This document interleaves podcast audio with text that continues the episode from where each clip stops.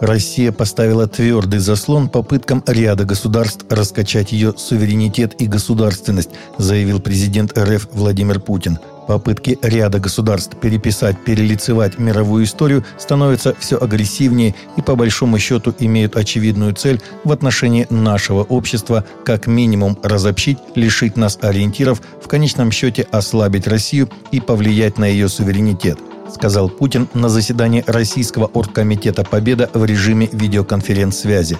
Именно с насаждения мифов и искажения истории начинается раскачка государств и народов, продолжил он. Основой российской национальной идентичности были и остаются преемственность поколений, верность традициям, высокие духовно-нравственные ориентиры, подчеркнул президент РФ.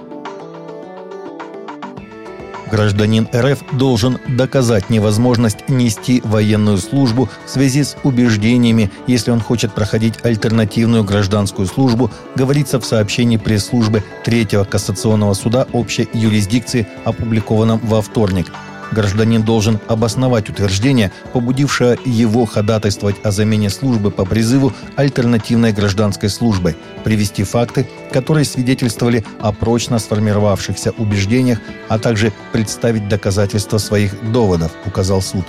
В статье 59 пункт 3 Конституции РФ говорится, что гражданин Российской Федерации в случае, если его убеждениям или вероисповеданию противоречит несение военной службы, а также в иных установленных федеральным законом случаях, имеет право на замену ее альтернативной гражданской службой.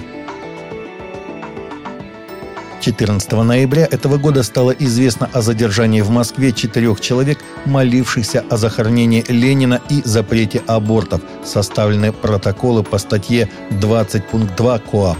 Трое мужчин и одна девушка совершали коллективную молитву около ГУМа. Плакатов ни у кого из них не было, но полицейские сочли происходящее пикетом. Они были задержаны и доставлены в отделение, где на них были составлены протоколы об административном правонарушении нарушение установленного порядка организации, либо проведение собрания, митинга, демонстрации, шествия или пикетирования. Одного из задержанных, Всевлада Чухаркина, сочли организатором акции. За последние годы правительство Алжира закрыло 16 евангелических церквей, применяя строгие правила в отношении христиан. Нередко христиане подвергались арестам по обвинению в богохульстве и прозелитизме – в докладе Комиссии США по международной свободе вероисповедания заявили, что Уголовный кодекс североафриканской страны и постановление 0603 о немусульманских организациях несовместимы с международной правовой защитой свободы религии или убеждений. Алжир нарушает Международную конвенцию о гражданских и политических правах, основу которой страна ратифицировала в 1989 году. Постановление 0603, принятое в 2006 году, требует, чтобы алжирцы не мусульмане совершали богослужения исключительно в зданиях, разрешенных Национальной комиссией по немусульманскому богослужению.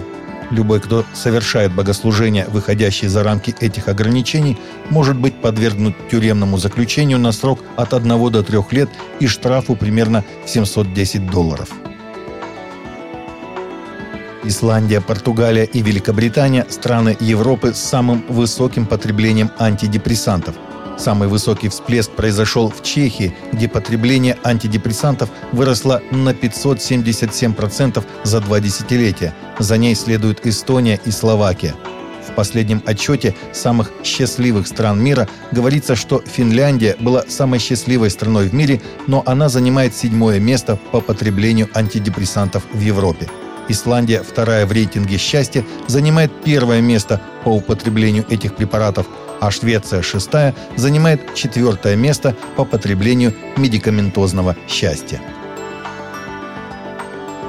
Сегодня мир достиг новой вехи. Согласно прогнозу Организации Объединенных Наций, население планеты достигло 8 миллиардов человек – ООН и другие государственные чиновники глубоко озабочены по поводу того, что они считают перенаселением планеты. Но экономические эксперты отмечают, что рост населения приводит и к экономическому росту, который хорош для всех. Большая часть мирового прироста населения происходит в странах Африки к югу от Сахары.